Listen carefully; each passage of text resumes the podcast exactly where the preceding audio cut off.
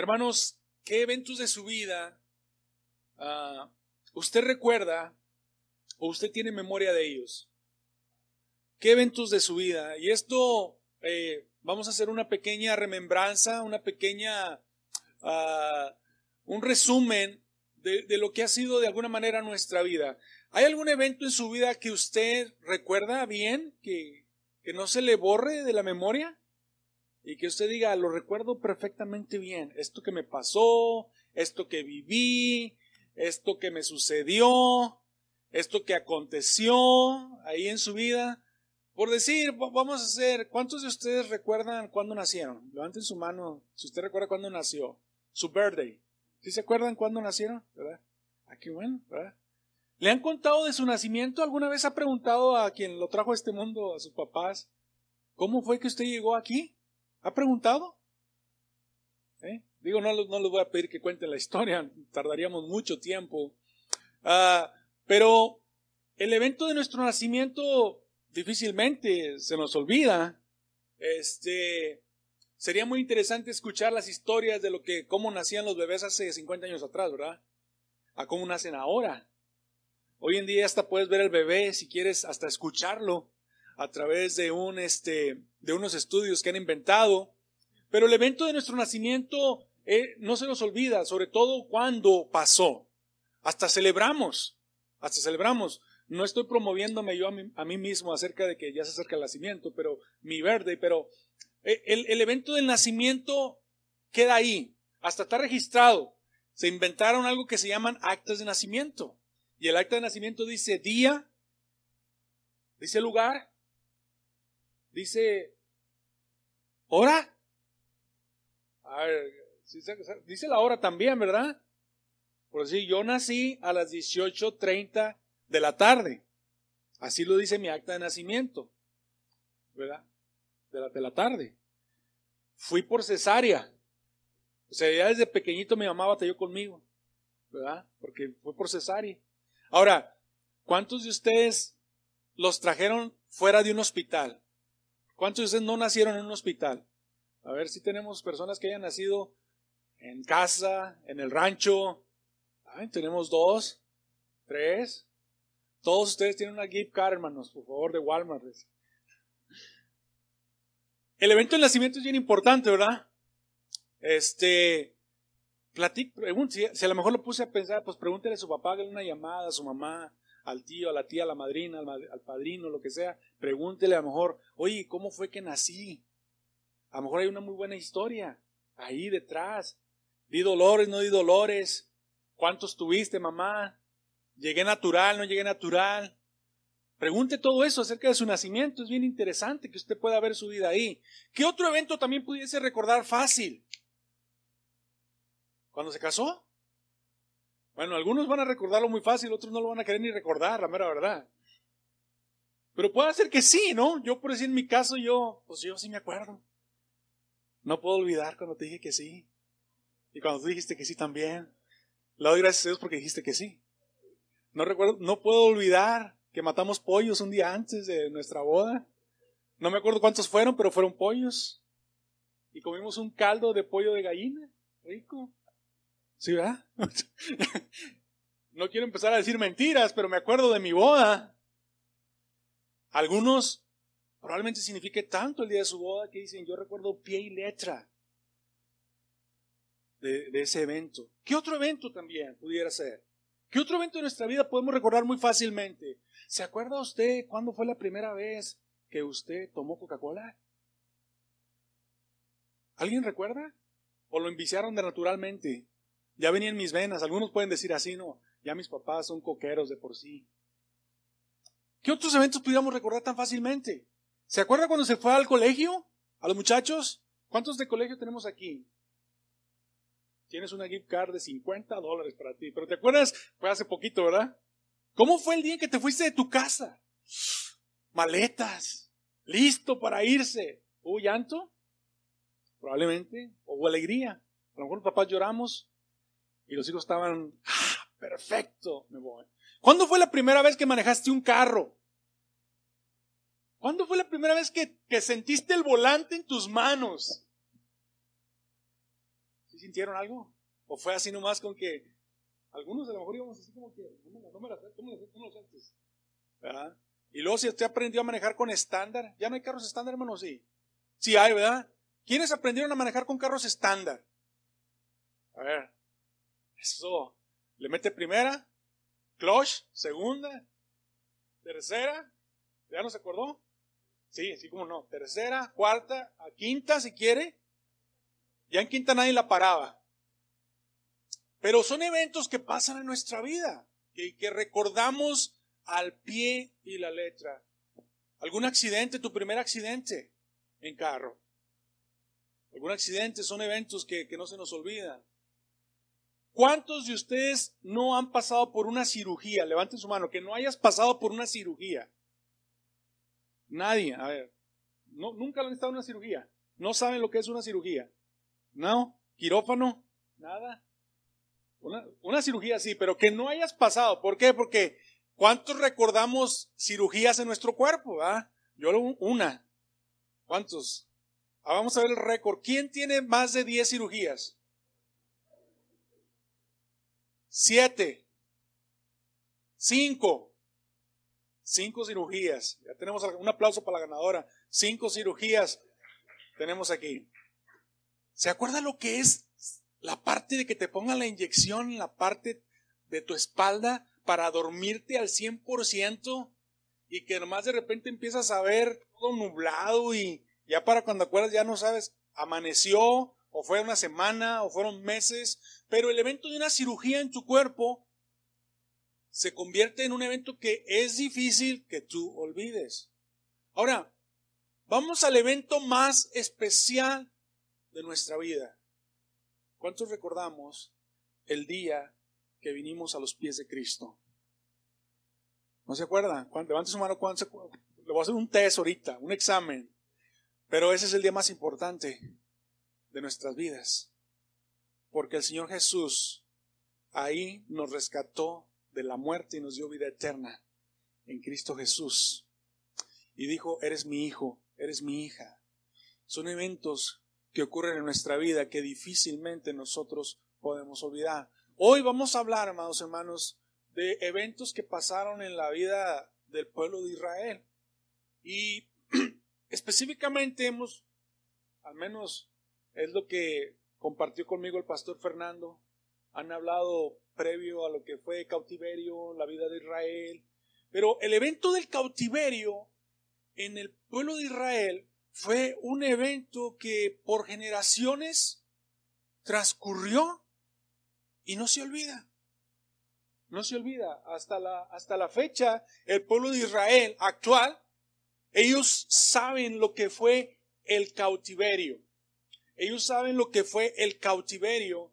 Y el cautiverio es un tiempo, es una experiencia, es un acontecimiento que, que, no se ha olvidado y que es de mucha enseñanza.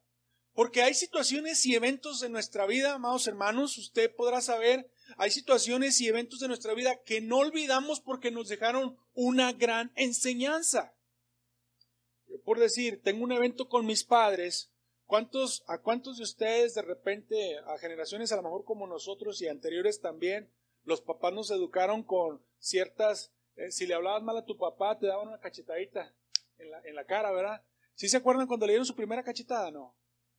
Yo recuerdo muy bien cuando mi padre, y si me estás viendo papá, gracias, pero cuando mi papá me dio mi primera cachetada, y la única que me dio en mi vida, una sola, y la recuerdo muy bien y fue porque le contesté en la mesa de la cenando juntos como familia.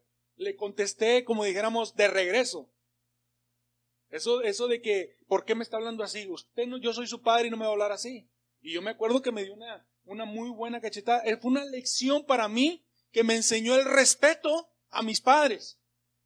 A tener que hablar de una manera con respeto y amable. De tener, tener, de, de tener, de de tener cuidado de cómo yo le hablo a mis padres. Fue, es un evento que yo nunca, nunca se me va a olvidar. Nunca se me va a olvidar. Eso es el cautiverio en cierta forma para el pueblo de, para el pueblo de Israel. Y quiero que vaya conmigo, por favor, a segundo libro de Crónicas, capítulo 36. Y, y vamos a ver por qué. ¿Por qué esto del cautiverio realmente, o sea, qué fue lo que pasó? Es más, muchos del pueblo de Israel, muchos del pueblo de Israel, que obviamente aquí vamos a decir Israel, Judá, estamos hablando ya en lo mismo, ¿verdad? Es un pueblo único.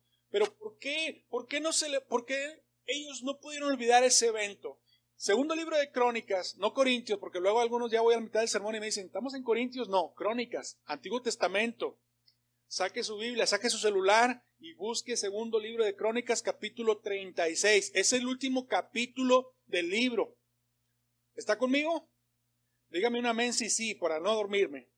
Eso. Segundo libro de Crónicas, capítulo 36, versículos 17 en adelante. Eventos de nuestra vida que no vamos a olvidar. Dice la palabra de Dios así. Fíjese bien lo que pasó. Entonces el Señor envió contra ellos al rey de los babilonios. Está escribiendo el autor y está hablando del pueblo de Judá, quien dentro del mismo templo mató a espada a quienes? ¿A quiénes? A los jóvenes. Y no tuvo compasión de jóvenes ni de quienes, ni de doncellas, ni de adultos, ni de ancianos. A todos se los entregó Dios. ¿En dónde? En sus manos. Siga conmigo. Todos los utensilios del templo de Dios, grandes y pequeños, más los tesoros del templo y los del rey y de sus oficiales fueron llevados a dónde? A Babilonia. Incendiaron. ¿Qué incendiaron, hermanos? El templo de Dios. Yo estoy, me parece que de repente estoy leyendo como una versión diferente, pero estamos en la misma línea. Estamos en la línea. Estamos, dice, incendiaron el templo de Dios. ¿Qué derribaron? La muralla de Jerusalén prendieron fuego a sus palacios y destruyeron todos los objetos de valor que allí había. Ahora fíjese el evento que está pasando. Están, están prácticamente, eh, los están conquistando. Los están conquistando, están, están acabando con el pueblo de Judá. Ahora, yo nunca he tenido esta experiencia. Una ocasión teníamos, estuvimos muy cerca, pero ¿cuántos de ustedes, amados hermanos, les ha tocado la experiencia de vivir un incendio de su casa? Es muy raro encontrarlo, pero puede ser que sí. ¿Alguien de ustedes ha pasado por la experiencia de, que de repente te están llamando y te dicen, eh, se está quemando tu casa? Corre, corre por tu vida, o corre por las cosas. ¿Nadie de los que estamos aquí ha pasado por una experiencia así? ¿No? Ahora, nomás imagínense que ahorita recibo una llamada y le digan, tu casa está incendiando, tu departamento, lo que sea, ¿qué haría? ¿Qué haces? Corre. Fíjese bien lo que está pasando aquí. A este momento, el pueblo de Judá, previo a lo que hemos leído, que es, esto es juicio de parte de Dios para el pueblo de Judá, a este, a este momento, ellos pensaban que esto no iba a ocurrir. ¿Cómo es posible que Dios vaya a acabar con el templo? ¿Cómo es posible que Dios vaya a traer a babilonios, gente que no conoce de Dios, y los vaya a ocupar para? Pero es un evento que está ocurriendo, que está ocurriendo en esa vida, que está ocurriendo en la vida del pueblo. Y es un evento real, verídico. No solamente porque la palabra de Dios lo dice, que eso es suficiente, hermanos. Es suficiente poder decir, es que la palabra de Dios lo dice. Pero no solamente la palabra de Dios lo dice, hay libros históricos que verifican que esto sucedió. El evento del cautiverio. Y fíjese lo que está pasando. Dice la palabra de nuestro Dios que llega Babilonia y su rey a conquistar y que todo, matan, matan a jóvenes, matan a doncellas, toman todo lo que es, todo el oro, tenencias del templo, derriban muro. Y entonces, después, dice la palabra de Dios, fíjese bien cómo va en el versículo 20. A los que se escaparon de la muerte, el rey se los llevó a dónde? A Babilonia. Y fueron esclavos suyos, de sus hijos, establecimiento del reino persa. De este modo, de este modo, versículo 21, de este modo se cumplió la palabra que el Señor había pronunciado por medio de quién? De Jeremías. De Jeremías. Era algo que Jeremías les había anticipado. Cuando usted, quiero invitarle a que lea la, el, el, el profeta Jeremías una semana, son más o menos como arriba de 40 capítulos. Usted puede leer todo el capítulo de Jeremías. Y Jeremías es conocido malamente, de alguna manera, como el profeta llorón. O sea, a veces se le dice profeta llorón, ¿por qué? Porque Jeremías prácticamente todo lo que él hablaba, todo lo que él predicaba, pues pocas personas lo escucharon. Y vaya que Jeremías habló juicio y también habló esperanza, pero no le creían. Por eso es bien importante que cuando leemos en el versículo 21, de este modo se cumplió la palabra del Señor, es porque era algo que ya se les había dicho. Y era un evento que está marcando la historia de sus vidas. Ahora, amados hermanos, ¿a qué, nos, qué aplicaciones puede tener para nosotros un evento como este, donde están siendo cautivados, donde están siendo, perdón, donde están siendo conquistados y llevados cautivos a Babilonia? ¿Qué puede decirnos Dios a través de esto? Número uno, Fíjese bien, Dios tiene el control de la historia.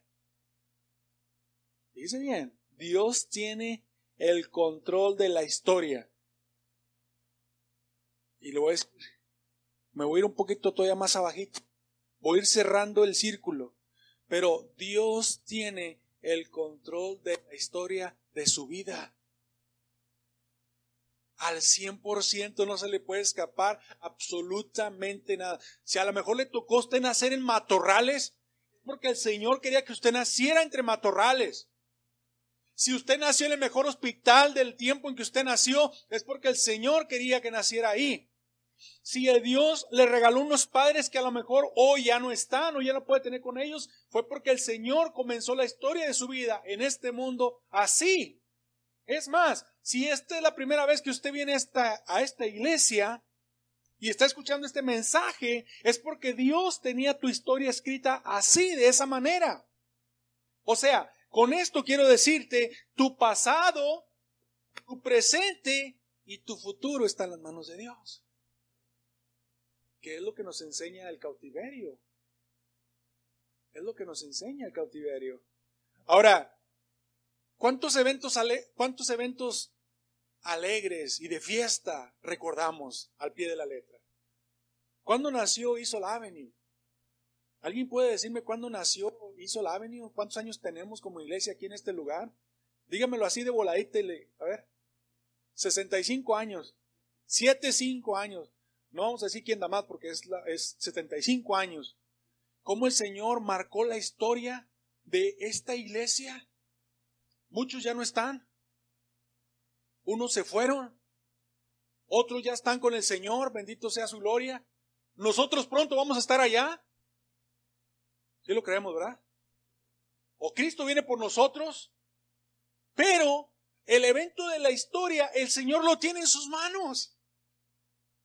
Para redimidos como nosotros y para no redimidos.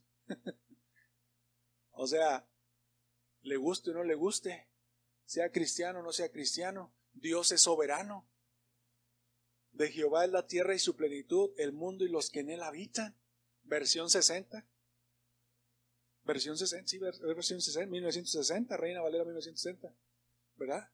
O sea, Dios es soberano. Puede ser un evento triste el que, el que no, se, no se te olvida. ¿Cuántos de ustedes les es bien difícil olvidar los eventos tristes? los eventos de llanto. Yo tengo presente cuando mi abuela falleció. Disfruté a mi abuela solamente hasta los 12 años de edad. A los 12 años de edad mi abuela falleció, estando yo en sexto grado de primaria. Y falleció en mayo o junio, parece. Pero lo recuerdo porque mi infancia, mucho de mi infancia, yo tengo recuerdos con mi abuela. Y cuando hablo de ella, que hablo pocas veces, sí me entra el sentimiento de, así como que de recordarle, de acordar las tortillas de harina que me echaba, los frijolitos que me preparaba, y cómo yo le ayudaba a hacer muchas cosas con mi abuela. Y cuando ella falleció, a mí me quebró el corazón porque yo estaba por graduar de la primaria. Y, yo no sé ustedes, pero en México, cuando uno gradúa de la, de la primaria, es una, fiesta en grande, ¿verdad? ¿Si están de acuerdo conmigo o no? cuando graduamos sexto grado, es más, cuando, hasta, hasta cuando graduamos de kinder, ¿verdad? Graduas de, gradúas de kinder, fiesta. Pero gradúas de primaria donde te pasaste seis años de tu vida, seis años, largos años de tu vida, Haces la graduación y haces fiesta, mijo. Vamos a hacer fiesta. Porque mi hijo gradúa este año de sexto grado. Y yo le digo, vamos a hacer fiesta, papá, porque acabaste tu, primer, tu primaria. Entonces, mi abuela falleció cuando yo estaba por graduar de la primaria. Y falleció sin, sin esperarlo, pues. A veces nos es difícil a nosotros olvidar los eventos tristes pero a lo que voy, amados hermanos, es que aún esos eventos Dios están bajo su control. Y tienen enseñanza para nosotros. Tienen mucha enseñanza para nosotros. Aquí el pueblo está siendo conquistado. Están viendo caer el templo. Se están llevando todo. Imagínense, ¿no? Que venga y Dios te, se llevaron todo. Todo, acabaron con todo. Hmm. ¿Cómo habla eso de la soberanía de Dios?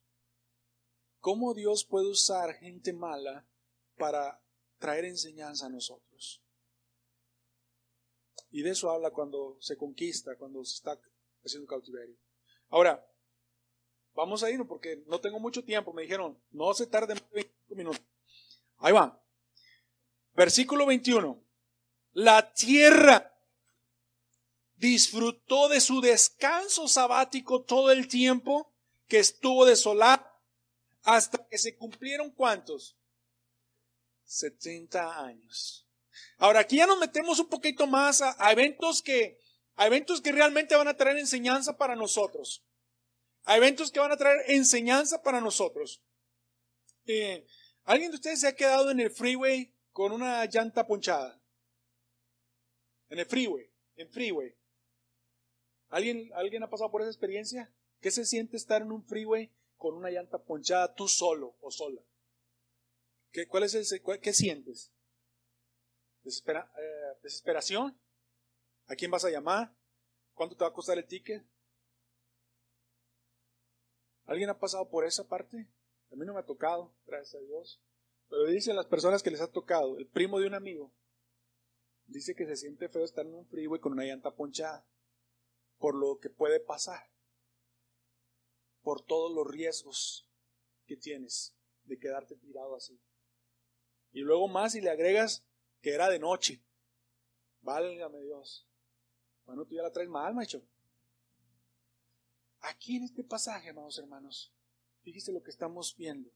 Número uno, dice, dice la palabra de nuestro Dios que pasaron 70 años en los que el pueblo estuvo en cautiverio, en Babilonia. ¿Cómo el Señor puede usar eventos de nuestra vida que en cierta forma causan tristeza y dolor a nosotros? Y resulta que lo que Dios está haciendo es moviéndose alrededor tuyo para poder enseñarte su grandeza, su misericordia, su gracia y las grandes riquezas que Él tiene en gloria para ti. Porque el Señor, aunque los tiene en otro lugar, y prácticamente estamos diciendo que pasa una generación, 70 años es una generación. ¿Quién estuvo? Vamos, voy a hacer una prueba así rapidita de Biblia. No se vale los hermanos que saben mucho de Biblia, ¿eh? no contesten. ¿Quiénes estuvieron cautivos en Babilonia ¿Quiénes de los profetas estuvieron cautivos en Babilonia durante ese tiempo de 70 años? Pregunta para usted. Los hermanos que saben mucho de Biblia no contesten. Ya sé quiénes son, por eso les digo. A ver, ¿quién de los profetas estuvo en Babilonia durante ese tiempo de los 70 años? A ver, a ver tú, mijito, tú dime. No sabe. Por eso le pregunté, porque ya sabe. Pero mire, si le pregunto al hermano, él me va a decir quién. Si le pregunto al hermano, usted me va a decir quién. A ver, pero quién. A ver, Nemías. Daniel. Daniel. Cuando vamos a Daniel, usted comienza viendo el libro de Daniel diciendo que fueron presentados ante quién? Ante Nabucodonosor. Como jóvenes, ilustres de cabeza, se llevaron todos los buenos.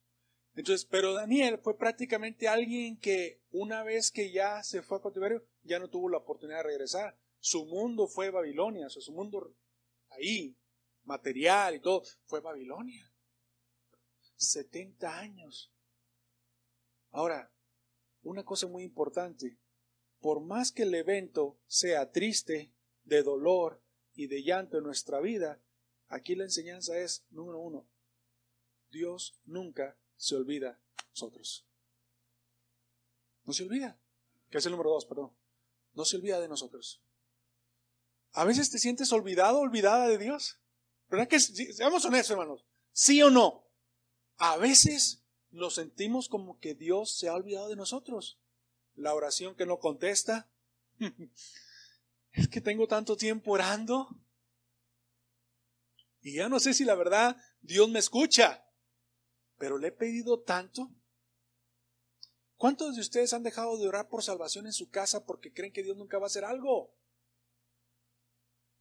Por decir en este momento, eh, al, momento de lanzar la pregunta, ahorita que le estoy haciendo la pregunta, viene a mi mente, dejé de orar por mi suegro. Porque a veces pienso que Dios no va a hacer algo en su vida.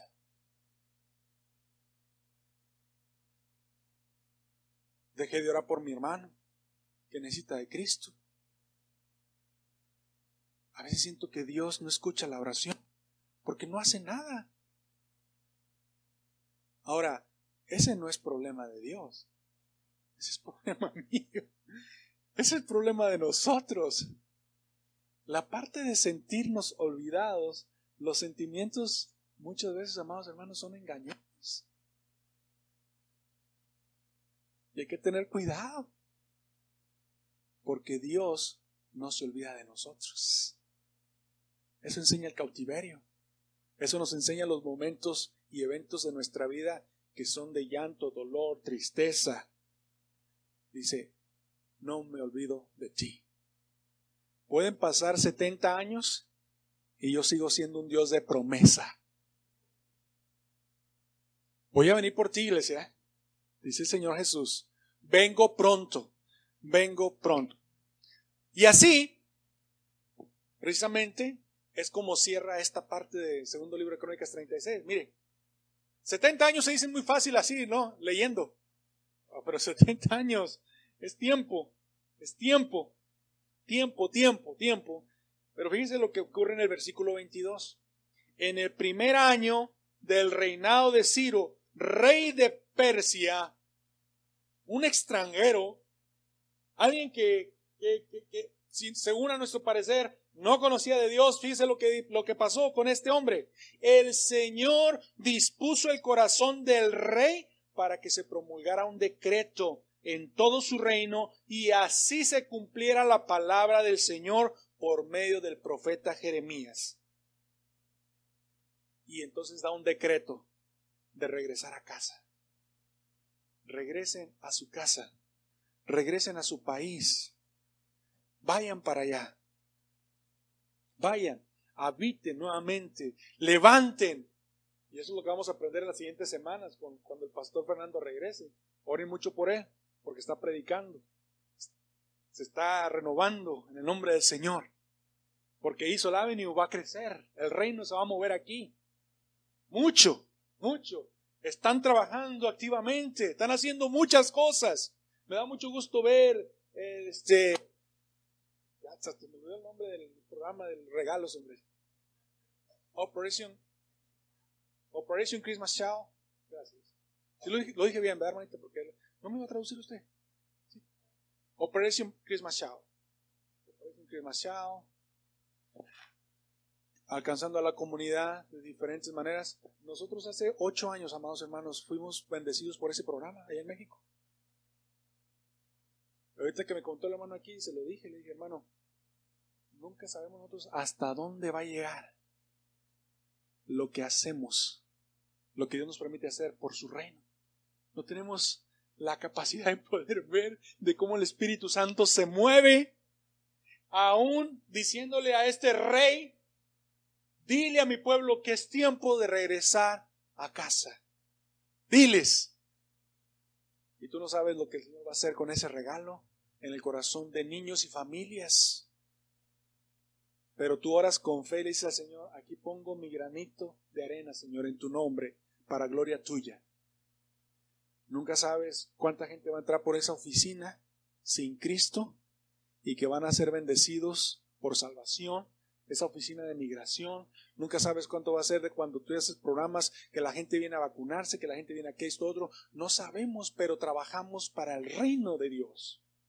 Porque el Señor así se mueve y dice, es tiempo de regresar acá. ¿Qué pudiera significar para tu vida el hecho de que el Señor decrete? voy a tener un poquito de cuidado para decir tal, pero lo voy a decir en el mejor sentido de la palabra. Haga su voluntad en tu vida y diga, es tiempo de regresar a casa. ¿Qué más quisiéramos nosotros? No padecer dolor, ¿Qué más quisiéramos nosotros? ¿No padecer disciplina de parte de Dios? No quisiéramos. Pero recuerde, uno, el Señor es soberano y tiene control de la historia de su vida. De su vida. Todo lo que está pasando, lo que va a ocurrir, lo que ha pasado en el pasado, lo que está ocurriendo en el presente y lo que viene para ti, el Señor lo tiene control. Tiene control. Tiene control de su vida. Él es soberano. Y después estamos viendo de Señor, aunque sean 70 años o el tiempo que sea, el Señor no se olvida de ti. Cuidemos nuestros sentimientos y aún digámosle a nuestro Dios, Señor, pesa mis sentimientos, por favor. Ayúdame a estar centrado en ti. Y luego, después, escuchemos la dulce voz de Dios cuando dice, es tiempo de que regresemos a casa. Es tiempo, es tiempo, se acabó el cautiverio, se terminó el tiempo de disciplina, ahora es tiempo de comenzar a reconstruir. ¿Qué hábitos tendrás que cambiar, amados hermanos?